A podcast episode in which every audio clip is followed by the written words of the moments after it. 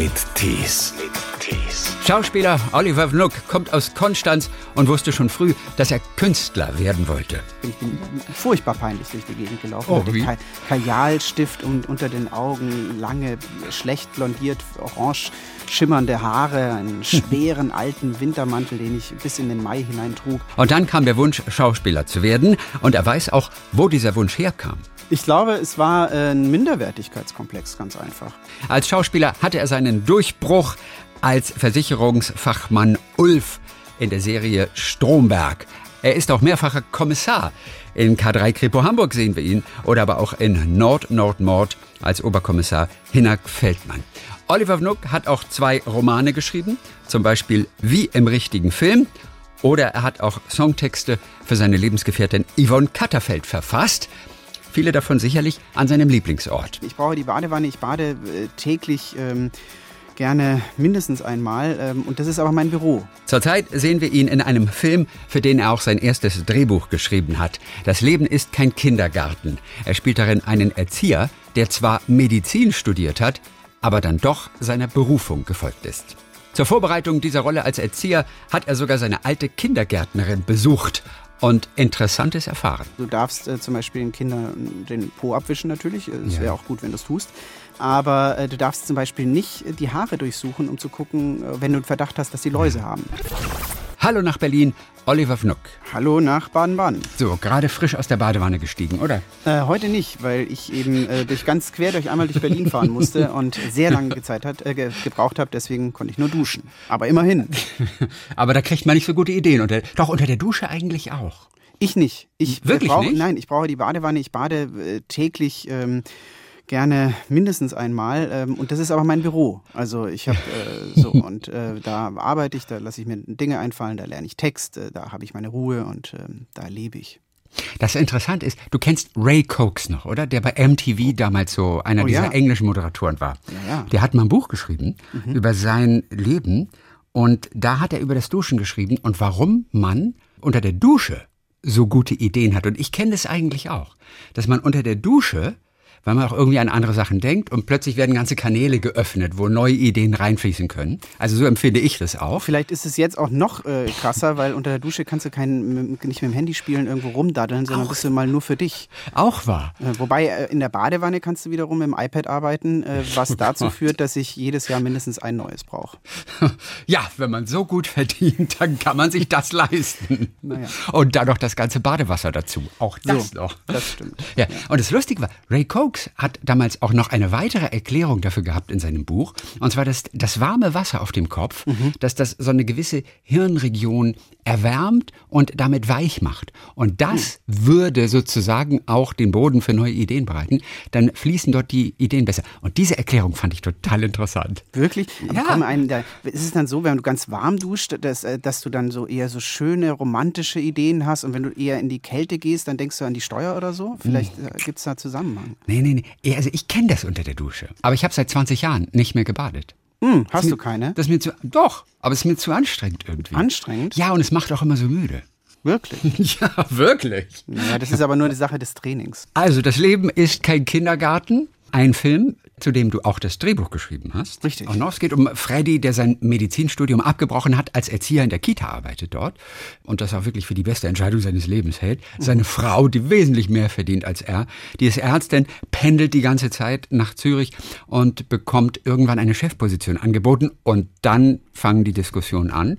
Denn auch du als Freddy hast ja deinen Ehrgeiz und hast auch noch Ziele und willst Dinge machen und willst auch nicht aus deiner gewohnten Umgebung weg.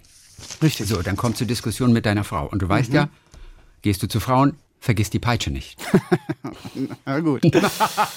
äh, mit der Philosophie käme ich bei mir daheim nicht so wahnsinnig weit, glaube ich. Warum habe ich das jetzt zitiert? Äh, das weiß ich nicht. Weil Freddy offensichtlich auch ein kleiner Fan von Nietzsche ist. Ach, das ist richtig. der, der einzig geklaute Satz in, äh, in diesem Drehbuch. Oh Gott, was war das noch mit wie und warum war das irgendwas? Das, wer ein Warum hat? Oh Gott, ich krieg's nicht mehr zusammen. Ich ehrlich gesagt auch nicht mehr. Wie kamst du jetzt als Drehbuchautor, Ja. wie kamst du zu diesem Nietzsche-Satz? Äh, ach, ich glaube, da wollte der Freddy in dem Moment, wo er das sagt, einfach klüger sein, als er in dem Moment ist. Was mich an dem Ganzen aber interessiert hat, war eben die Vereinbarkeit zwischen, wie du es ja schon schön zusammengefasst hast und was man ja daraus erkennt, die Vereinbarkeit zwischen Beruf und Familie. Und äh, er spielt in meiner Heimatstadt Konstanz. Na klar. Ähm, ich habe eigentlich der, der damals der ARD ähm, wurde vorgeschlagen, äh, einen Kindergarten in Berlin anzunehmen. Und dann haben die gesagt, ah, ah nee, Berlin, äh, so. Und äh, vielleicht lieber was ländlicheres. Und dann äh, kam ich auf Konstanz und dann haben die gesagt, ja super, mach mal. Und ähm, das war äh, toll. Also das war für mich ähm, inneres Weihnachten und Silvester zugleich, weil jedes, äh, jedes Motiv oder jede Location, da habe ich natürlich einen persönlichen Bezug zu. Das war ganz toll. Mhm. Zum Beispiel, wenn ihr dort ähm, an den Stufen sitzt. Ich glaube, an einer Stelle heißt es ja auch, es gibt kein einziges Buch oder Fotoband über Konstanz, wo nicht ein Kind hier am Ufer fotografiert wurde. Fotoalbum, genau. Fotoalbum. Ja. Ah, Fotoalbum ist es, ja. genau, Fotoalbum. So auch du bestimmt. Absolut, ja. Es war eh, also es gab, es gibt so ein, wir haben so eine, seit 40 Jahren hat mein Vater so eine kleine Schüssel, so ein, so ein äh, eine Nussschale, ein ja. Badebötchen und ähm, das war immer für mich als Kind der das habe ich auch, ich habe mal einen Roman geschrieben und da ist es auch ganz lang beschrieben, weil das so ein wichtiger Ort für mich ist, weil da hatte ich meinen Vater immer für mich allein. Der konnte nicht arbeiten gehen, der konnte, der musste mit mir diese mhm. drei, vier Stunden sonntags auf dem Boot verbringen. Und ähm, zack, 40 Jahre später äh, fahre ich irgendwie zur Location, ähm, äh, zu dem Film und, und sehe dann den Trailer und diesen ganzen Fuhrpark aufgebaut, direkt vor diesem kleinen Boot. Mhm. Und da. Also fürs das, Also ich ne? weiß nicht, ob man das versteht, was, was, was ich damit sagen will, aber da hat sich irgendwas für mich ähm, geschlossen, so ein Kreis mit diesem Film auch. Und bist du auch, aus, auch wenn die Kamera aus war, mit dem Boot noch einmal auf den See? Äh, nee, das nicht. Dafür blieb keine Zeit. Ja. Jede Minute kostet. Genau, das ist. Ja. oh Gott. Musstest du denn als Drehbuchautor einige Dinge noch im Nachhinein umschreiben, weil es zum Beispiel zu teuer geworden wäre? Ja, ja, oh Gott, klar. ist da ärgerlich, das, oder? Nein, das war ein großer Lernprozess. Es war ja das erste, also ich habe schon immer mal ich habe mal aus meinen Romanen versucht, Drehbücher äh, zu schreiben und das wurde aber nicht finanziert. Das war auf jeden Fall ein Projekt, was mal wirklich von, von 0 bis, also bis 100 irgendwie geklappt hat. Äh, und zwar in relativ kurzer Zeit sogar. Und das war toll. Normalerweise ist es so, dass du eben 100 Ideen in der Badewanne hast und, und ja, eine klappt dann halt irgendwie. Und die, die hat eben hat geklappt. Und da habe ich dann aber auch lernen müssen, ähm, Effizienz, effizient zu schreiben oder in Redaktionssitzungen. Also es war, war, war ein riesiger Lernprozess und bin ich sehr dankbar und es war, war klasse. Also ähm, solange man sich nicht äh, sperrt.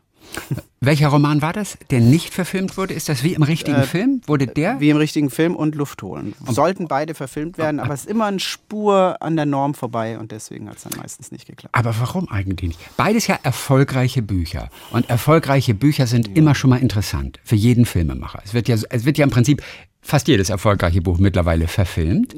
Warum hat das nicht geklappt? Ja, weiß ich nicht. Also das liegt schon daran, dass auch viele Leute Angst haben, Geld in die Hand zu nehmen und was zu machen, was jetzt vielleicht nicht super offensichtlich ist, dass es eine hundertprozentige Garantie dafür gibt, mhm. dass es erfolgreich ist. Mhm. Und dann, äh, ich glaube, das wird auch immer schlimmer, dass die Leute irgendwie oder die Produzenten natürlich immer mehr gucken müssen, äh, auch im Kinobereich immer mehr gucken müssen, was hat denn eine Chance? Also man muss ja auch Geld damit verdienen und das wird immer enger und schwieriger.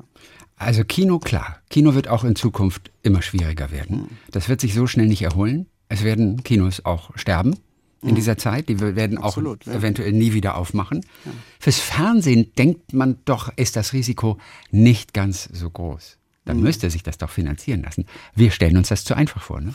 Eine, Quote ist halt wichtig. Aber also, die weiß man erst im Nachhinein. Die weiß man im Nachhinein und deswegen bin ich auch sehr nervös, äh, weil äh, wenn ähm, der Freddy beziehungsweise das Leben in seinem Kindergarten eine gute Quote hat, dann äh, darf ich auch äh, weitermachen oder dürfen wir weitermachen. Ähm, mhm. Und das, äh, ich habe diese Pandemiephase oder diese Hochphase der Pandemie auch dafür genutzt, das zweite Drehbuch zu schreiben mhm. und würde das natürlich auch gerne verfilmen. Aber dazu muss es halt auch dem Zuschauer gefallen, weil nur das machen, was wir wollen, das geht natürlich nicht. Also wir müssen ja. ja die Rollenbilder, die du gerade angesprochen hast, diese traditionellen Rollenbilder, mit denen wir uns ja immer noch rumschlagen, jetzt in Zeiten der Pandemie wurden die ja auch wieder etwas verstärkt, traditionell beibehalten oder man ging auch wieder zurück, haben einige gesagt. Wie hast es du erlebt in deinem eigenen Leben, in deinem eigenen Umfeld? Wo gibt es da immer noch so Konflikte, wo man manchmal denkt, irgendwie Leute, eigentlich sind wir doch schon weiter?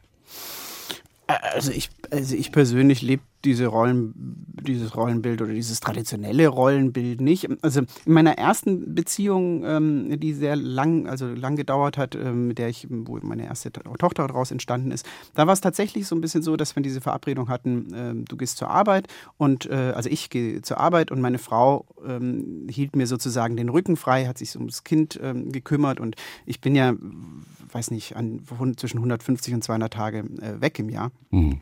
Und äh, da braucht es natürlich eine, Konst, äh, eine Konstanz. Und das hat auch alles wunderbar funktioniert. Es ist aber, muss, muss man halt untereinander irgendwie ausmachen, ob das auch für beide wirklich hundertprozentig okay ist. Jetzt in meiner äh, jetzigen Beziehung, die ja auch schon recht, oder weiß nicht, 13 Jahre sind Yvonne und ich jetzt zusammen und sind ja, ja beide in diesem Business. Und ähm, das ist natürlich was komplett anderes. Also wir sind äh, beide viel unterwegs. Ähm, unser Sohn ähm, wir haben so ein bisschen so ein Leben wie so ein Wanderzirkus, ja, und, äh, und, und jetzt ist er aber in der Schule, jetzt müssen wir uns nochmal neu sortieren. Aber dieses typische Rollenbild, ähm, der Mann verdient mehr Geld als die Frau oder diese, oder, oder du bist für die Küche verantwortlich, ich irgendwie fürs Auto oder so. Also äh, das äh, leben wir zum Glück äh, nicht. Na, ihr seid ja auch Bohem natürlich, du und deine Frau, Frau Yvonne, die ja Sängerin und ähm, Yvonne Katterfeld, Sängerin und Schauspielerin. Ihr seid ja auch quasi Bohem. Aber wie, wie ist es in deinem Umfeld? Denn du hast dich ja auch bestimmt bedient für dieses Drehbuch. Hm. Naja, ich weiß nicht, was, was, was bezeichnest du unter Bohem, dass man gewisse Privilegien hat oder Nein, was meinst du? Nö, einfach nur zwei Künstler. Ja, da ist das Leben auch mal gern mal ein bisschen Rock'n'Roll zwischendurch.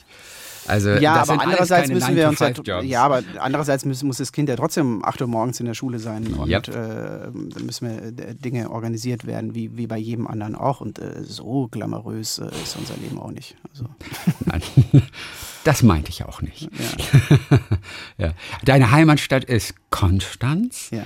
Viele fragen sich jetzt natürlich, entschuldige bitte, da machen andere Leute Urlaub. Wieso muss man denn in Berlin leben, wenn man in Konstanz wohnen kann? Ja, das gibt immer wieder Zeiten, wo ich mich das auch frage. oder? Also, es kommt dann ja, später immer wieder, ja, ja. oder? Weil es ja wahnsinnig schön ist. Ja, es ist, es ist total schön. Also ich, wir haben auch schon alles durchüberlegt, ob man da jetzt hinziehen soll oder ah. erst später oder so. Aber ich glaube, es ist auch, man muss da ein bisschen aufpassen. Es ist auch wie, es gibt auch manche Träume, die sollte man sich lieber bewahren, weil sonst ist die Realität vielleicht gar nicht so dolle, wie man sich es vorstellt. Und das ist ganz vom Praktischen aus gesehen, ist es schwierig, da zu wohnen und in diesem Job zu sein, weil dann wären wir noch weiter unterwegs, weil äh, mhm. äh, Konstanz, äh, noch mehr unterwegs, weil Konstanz ja. ist ja dann doch recht weit weg äh, vom, vom Puls der, äh, also vom Puls des Mediengeschehens, ja. sage ich mal. Ganz vorsichtig ja. hier. Konstanz hört zu. Ja, ja das, war, das war natürlich auch beim Drehen, hat es uns äh, vor große Komplikationen gestellt, weil du natürlich jeden Scheinwerfer, alles, ähm, jede Manpower, ähm, alles dorthin schleppen musst. Ne? Du mhm. hast halt da keine Filmleute und da wird es natürlich auch relativ schnell sehr teuer. Aber zum Leben äh, ist es für mich persönlich äh, sicherlich äh, einer der schönsten Orte der Welt. Ähm, zum Arbeiten ist es schwierig. Als du damals mit der Schule fertig warst, mhm. ich weiß nicht, so 17, 18, 19, 20, so die Phase, wie sehr wolltest du raus aus der Stadt und raus in die Welt? Na, die Schönheit der Stadt habe ich gar nicht, äh, habe ich gar nicht mitgekriegt. Wäre auch dahin. zu viel verlangt Nein, als Teenager. Also, ja, fand es da eher alles klein und, und doof und piefig und äh, wollte raus und ich habe auch alles dafür getan, als ich mit 15, 16, als mir da bewusst wurde, dass ich Schauspieler werden will, habe ich auch alles dafür getan, dass jeder sieht, dass ich äh, Künstler bin und dass ich was Besonderes bin. Ich bin ja. furchtbar peinlich durch die Gegend gelaufen. Oh, wie? Ka Kajalstift um, unter den Augen, lange, schlecht blondiert, orange schimmernde Haare, einen schweren alten Wintermantel, den ich bis in den Mai hinein trug, eine Gauloise Blonde äh, in der auf der Unterlippe und eine, eine französische Baskette und, und ein Künstler. Es war unfassbar peinlich, aber es stand groß auf mir drauf, ich will Schauspieler werden. Und ähm, ich glaube auch bei der Schauspielprüfung, bei der Schauspielschulaufnahmeprüfung, ja. ähm, war eher, glaube ich, viel Mitleid auch im Spiel, dass die mich aufgenommen haben. Weniger Talent. Und ich hatte aber durch die Schauspielschulzeit in München dann doch äh, Zeit, dann zu mir zu kommen und zu gucken, um was es eigentlich geht. Aber niemand wird mit Mitleid bei einer Schauspielschule aufgenommen. Nein, das nicht. aber man hat auf jeden Fall den Willen sehr ja, gesehen. Also okay. man hat einfach gedacht, der will das unbedingt und wenn nicht, dann stürzen wir ihn äh, in den Ruin ja, und das können wir nicht verantworten. Du warst auf jeden Fall eine Type. Und das haben die natürlich ja. dann auch zu schätzen gewusst, ne? Vielleicht. Was hast du vorgesprochen damals? Naja, ich hatte, wie gesagt, als ich in Leipzig vorgesprochen habe, ähm, da hatte ich ähm, dann diesen Kajal unter den Augen und mhm. äh, wollte François Villon ähm, äh, zitieren. Und dann meinte der Prüfer irgendwie äh, zu einer weiblichen Aspirantin, sie solle doch erstmal mit mir aufs Mädchenklo gehen und äh, dass ich mich da abschminken kann. Und äh, ab dem Moment habe ich das dann auch gelassen mit dem Kajal. genau. Und sonst habe ich, hab ich sehr existenzialistische Dinge natürlich vorgesprochen. Sturm und Drang ist ja klar. Ja, klar. Und mit 15, 16, da kam sozusagen der Wunsch in dir auf. Das heißt durch, war es ein Film, war es ein Schauspieler, war es einfach nur das Schultheater? Ich glaube, es war äh, ein Minderwertigkeitskomplex, ganz einfach. Ähm, ich war, äh, als ich, äh, ich war, ich war immer so der Klassenclown, war immer der, der mehr oder weniger täglich irgendwie im, im Mülleimer auf dem, auf dem Lehrerpult saß. So. Aber ich hatte da meine Position gefunden. Ich war da fein mit. Mhm. Also ich war halt der Clown so und, und so das Opfer, würde man heute sagen. Aber immerhin eine Position. Dann kam irgendwie, äh, kam irgendwie der Theaterlehrer rein und hat gemeint, irgendwie, wir suchen Leute fürs Schultheater und äh, die Klasse meinte, Olli, Olli, aber hat das deswegen gesagt, um mich irgendwie ähm, in die Scheiße zu reiten. Ja? Und äh, ich wollte da gar nicht mitmachen und habe mich aber geschlagen gegeben. Der Geschichtslehrer hat dann auch gemeint, ja, das kann ich mir auch sehr gut vorstellen bei dir, Oliver. Mhm. Ich konnte es mir halt gar nicht vorstellen, aber dann ging ich äh, ein halbes Jahr später zum ersten Mal da auf die Bühne und habe da meinen ersten Satz gesagt und ging ab und habe Applaus bekommen. Und das war so die erste öffentliche Bestätigung. Es klingt alles wahnsinnig bedürftig, aber aber es äh, war dann tatsächlich so. Und am nächsten Tag haben selbst die coolen äh, Jungs aus der Klasse auf die Schulter geklopft und haben gemeint, ja, es war ja ganz okay, was du da gemacht hast. Und dann wusste ich, hm. das finde ich ganz gut. Und dann mhm. kam so ein äh, gab es so ein Momentum und dann kam eins nach dem anderen und dann habe ich, ich, hab ich kleine Rollen am Stadttheater gespielt und am mhm. Unitheater und dann ging das alles ratzfatz. Mein größter Traum war am Stadttheater Konstanz äh, äh Theaterschauspieler zu werden mhm. und ich bin dann immer da äh, jede Woche hin und habe die bewundert. Das waren meine Role Models dort. Mhm. Es wurde dein Beruf, also mhm. einer von deinen Berufen. Und der Beruf ist eine Schutzwehr, hinter welchem man sich, wenn Bedenken und Sorgen allgemeiner Art einen anfallen, erlaubterweise zurückziehen kann. Äh, Im Mittelteil habe ich kurz ausgeschaltet. ja, es war Nietzsche, entschuldige ah, bitte. Oh Gott, ja. Aber ich habe mich extra für dich durch diese ganzen Nietzsche-Zitate durchgearbeitet. Oh Wobei, das ist eins, das verstehe ich auch noch. Mhm. Ne, also so ein Beruf ist ganz gut, selbst wenn es im, im echten Leben mal irgendwie so nicht so läuft. Ja. Im Beruf kann man sich dann irgendwie das auch noch wirklich zurückziehen und in, in, seine eigene Welt abdriften und die Sorgen kurz mal draußen lassen. Ne? Ja, also wie wichtig der Beruf ist, haben wir jetzt gerade in letzter Zeit feststellen können. Also gerade in unserer Branche, das ist jetzt schon echt eine ziemlich harte Phase äh, gewesen und äh, immer noch. Also es gibt viele Kollegen, ähm, oder ich würde fast sagen, die Mehrzahl der Kollegen, die dieses Jahr noch keinen einzigen Tag vor der Kamera standen. Und da wird es dann schon echt richtig eng. Also das, ähm. Umso wichtiger, sich ein zweites Standbein aufzubauen, irgendwas anderes zu machen. Absolut. Du fährst damit ja ganz gut, arbeitest jetzt an einem weiteren Drehbuch, du schreibst auch noch deine Romane. Also du kommst ganz gut durch diese Zeit, ne? Ja, ich, ich klar, also ich sicher, ja, ich komme gut durch diese Zeit. Ähm, aber wenn eben Leute mich fragen, ob sie Schauspieler werden sollen oder was sie tun sollen oder wie sie sich. Ich sage immer, immer, wie du schon sagst, immer gucken, was kann ich noch? Also was kann ich noch zu Geld machen? Also ich sehe mich ja auch nicht nur als Schauspieler, sondern ich sehe mich auch so ein bisschen als kreativer Unternehmer. Und ähm, da, es wird auch auf der Schauspielschule oder überhaupt in den Schulen viel zu wenig äh, darauf acht gegeben, dass ähm, Leute nicht nur irgendwie Arbeitnehmer werden, sondern was, was, was steckt in mir? Wie kann, mhm. ich, äh, wie kann ich eine Leidenschaft entwickeln? Das ist auch bei meinen Kindern in der Schule. Mir sind die Noten eigentlich, meine Tochter ist 16, mhm. relativ egal. Mir wäre wahnsinnig wichtig, wenn sie eine Leidenschaft für sie entdeckt, wo sie, wo sie sagt, das, das kann ich, daraus kann ich was machen. Das mhm. ist eigentlich das Allerwichtigste in der heutigen Zeit. So oder so, wo man so oder so nicht davon ausgehen kann, dass man mit 16 einen Beruf ergreift, den man bis zur Rente durchzieht. Na ja, klar. Hat sie schon geschafft, eine Leidenschaft zu finden? Noch nicht ganz. Sie ist nee, nee, auf, äh, ist schwer oft. Ja, Außer Pferde ist da manchmal nicht so viel. Ja, über die Pferdephase ist sie dann schon. Äh, okay. also du hast ähm, das Drehbuch geschrieben zu Das Leben ist kein Kindergarten. Hauptsache kein Krimi, ne? Ja. Wollte schreiben. Denn Krimis haben wir echt genug in Deutschland. Ich verstehe das ja immer nicht. Ich bin ja auch kein Krimi-Gucker und ich bin kein Krimi-Leser. Ich bin Krimispieler. Ich äh, ermittle ja gerade wieder ja. äh, auf, auf Sylt äh, für, für, unsere Nord-Nord-Mord-Reihe. Nord-Nord, jawohl. Ähm, kommt auch am 5. Oktober übrigens der neue Film. Ja. Auch sehr, sehr schön geworden, äh, sehr lustig. Ähm, so, aber ich bin seit, äh, ich glaube, fast 20 Jahren jetzt äh, irgendwie Fernsehkommissar Mhm. in irgendwelchen Formaten und deswegen habe ich dieses Feld abgedeckt. Ja, K3, Kripo Hamburg gibt es noch. Also Gab's dich, noch, ja. dich hat's ja rollentechnisch echt in den Norden verschlagen. Da Das stimmt, oben. komischerweise, Sylt ja. und Hamburg, ein das- richtiges Nordlicht inzwischen. Ja, und das als Konstanzer. Eben.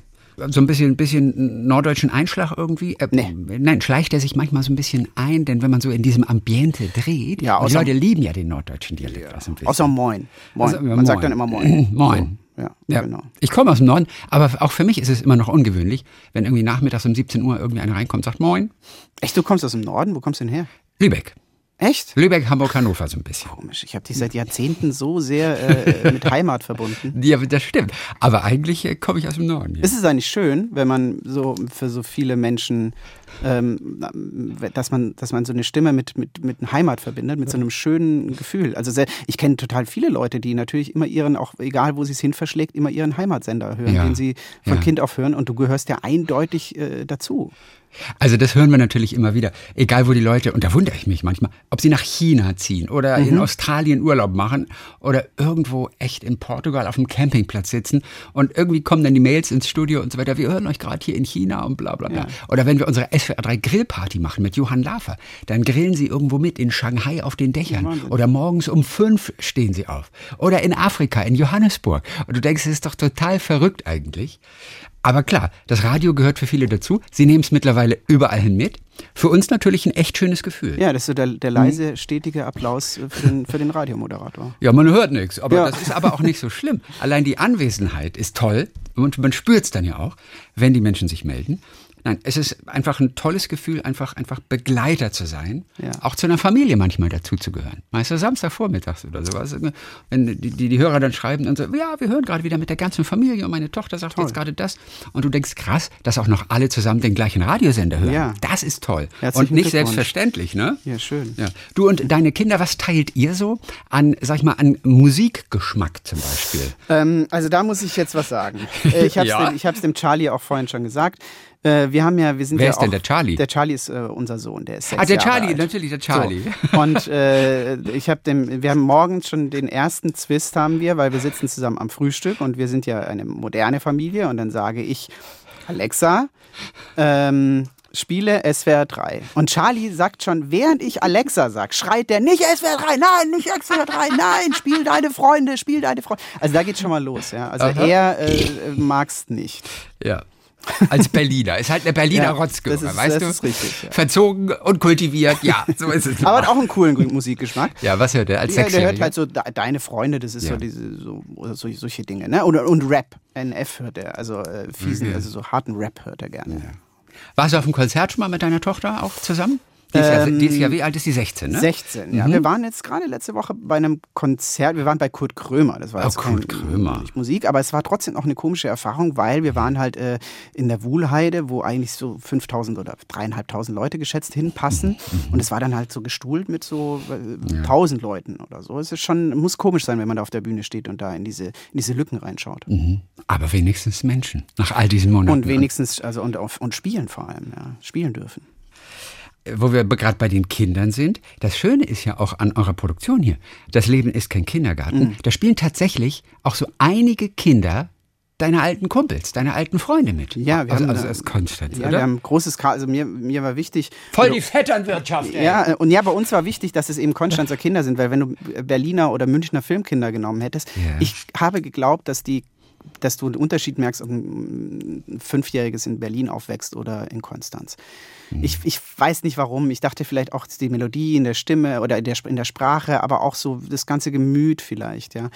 Es ist vielleicht ein Ticken anders. Und ähm, so, und dann w- haben wir halt geguckt, dass wir Konstanzer Kinder besetzen, haben einen großen Aufruf gemacht. Und dann, äh, als ich dann da hinkam, eine Woche vor Dreh, um meine Kindergartengruppe äh, kennenzulernen und, und irgendwie ein gutes äh, Kontakt, also ist ja sehr wichtig, weil das war ja der Dreh- und Angelpunkt. Also wenn ein Kind plötzlich sagt, ich habe keinen Bock mehr, ist aber angedreht und mit dem haben wir schon drei Tage gedreht äh, und hat keinen Bock mehr, dann sagt die Mutter natürlich, nee, also wenn, wenn ich kann das ja nicht zwingen. Ja, ja, und dann hast du natürlich als Filmproduktion ein großes Problem.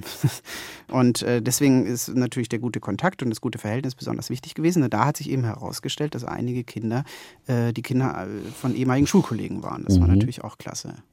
Ja. Mit Kindern überhaupt zu drehen. Da gibt es ja viele Beschränkungen. Die dürfen auch nur so und so ja. viele Stunden am Tag noch arbeiten. Ja.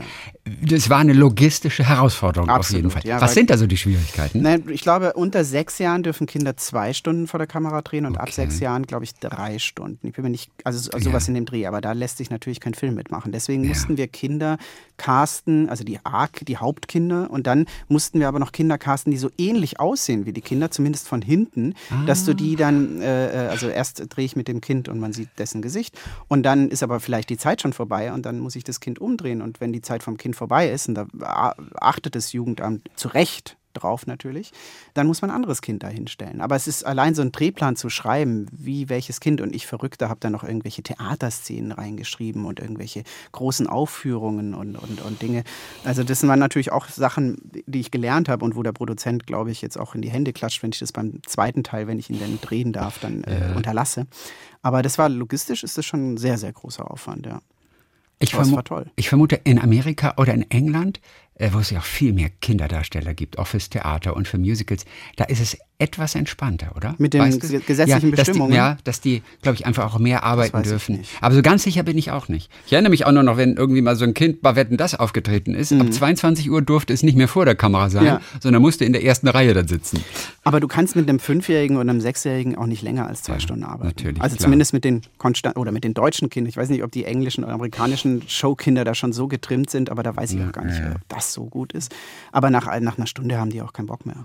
Und was, wenn einem dann noch bei euren Dreharbeiten das Wetter einen Strich durch die Rechnung macht? eigentlich müsste es jetzt so halbwegs trocken sein und dann fängt es auch noch an zu regnen und die Kinder dürfen nicht mehr, dann wird es doch richtig schwierig, oder? Dann wird es, äh, ja, aber da muss man das Beste draus machen. Wir hatten eine sehr schöne Szene mit äh, Ziegen, äh, wo mhm. Ziegen, äh, wo ich Ziegen in den Kindergarten mitbringe. Ja. Und da hat es auch richtig äh, äh, gepisst und das wurde dann so ein Schlammfest mit Ziegen. Ja. Das hatte optisch besondere Reize und ist am Ende eventuell sogar noch besser geworden, als man vorher gedacht hätte. Ne? Vielleicht. Also wenn wir jetzt auf Sylt drehen zum Beispiel, äh, auf Sylt ändert sich ja, da haben wir ja vier Jahreszeiten an einem, an einem Drehtag.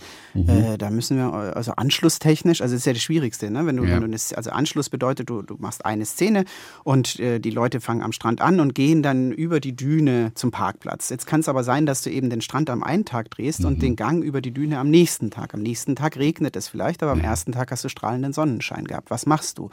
Eben nichts. Also da hast du eben ein, ein Problem. Dann äh, auf, so, auf Sylt musst du dann das halt irgendwie so deichseln oder irgendwie so hinkriegen im Schnitt, dass das dann, dass es dann funktioniert. Manchmal funktioniert es ja. aber auch nicht und dann ist es halt so. Wie oft habt ihr da bei der Serie einen Satz eingefügt, wie zum Beispiel das Jetzt regnet das plötzlich. Hier eben war doch noch Sonnenschein. Ja, ja, genau. Oder wenn ein Flieger kommt oder so, dass man dann mal als Schauspieler kurz hoch äh, guckt oder so, dass man die Verbindung zum Flieger hat oder so. Ja. Ähm, klar, so ja. Zeugs hast du natürlich ja. immer, ja. Aber wenigstens ist es durchaus realistisch in Sylt, dass es da ganz schnell geht mit dem Wetterwechsel. Und da kommt ihr ja noch so ganz gut klar dann damit. Ne? Ja, ja, es ist auch vor allem, also ich habe jetzt letztes Jahr in Konstanz und auf Sylt gedreht. Ich würde sagen, es gibt schlimmere äh, Arbeitsorte. Eine sehr schöne kleine Geschichte, die du dir auch ausgedacht hast für diesen Freddy, den Erzieher. Der hat ursprünglich mal Medizin studiert, mhm. wie seine Frau auch. Die mhm. ist dann aber auch wirklich Ärztin geworden, beziehungsweise arbeitet Ärztin. Er ist dann aber irgendwann auf Erzieher umgeschwenkt. Mhm. Das ist ja eine ganz interessante Sache eigentlich. Wo hast du die hergehabt? Äh, aus der Geschichte. Also sein, sein Vater verschwindet, seine Mutter stirbt ähm, und sein Vater taucht äh, im Laufe der Geschichte nach 18 Jahren eben wieder auf und ähm, er begründet es, weil der Vater so enttäuscht ist, dass er jetzt irgendwie doch nicht Mediziner geworden ist und sagt, ähm, dass er ähm, niemanden mehr, äh, das, nicht mehr das Gefühl hatte, jemanden stolz machen zu müssen.